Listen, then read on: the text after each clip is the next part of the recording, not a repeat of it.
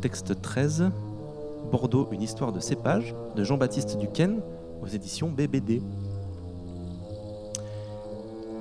Ah, C'est plus technique. Il est troublant pour nous de lire aujourd'hui de quelle manière le vigneron était impliqué dans la recherche de solutions pour répondre aux fléaux de son époque. Il ne dispose plus aujourd'hui de cette latitude. Il ne serait pas autorisé à planter dans ses vignes le résultat de ses recherches dans le cadre ou non de l'AOC, l'appellation d'origine contrôlée. En effet, en France, il est strictement interdit de commercialiser du raisin ou du vin issu d'un cépage non inscrit au catalogue officiel. Cela rend toute recherche et nous déresponsabilise par rapport aux enjeux de notre époque.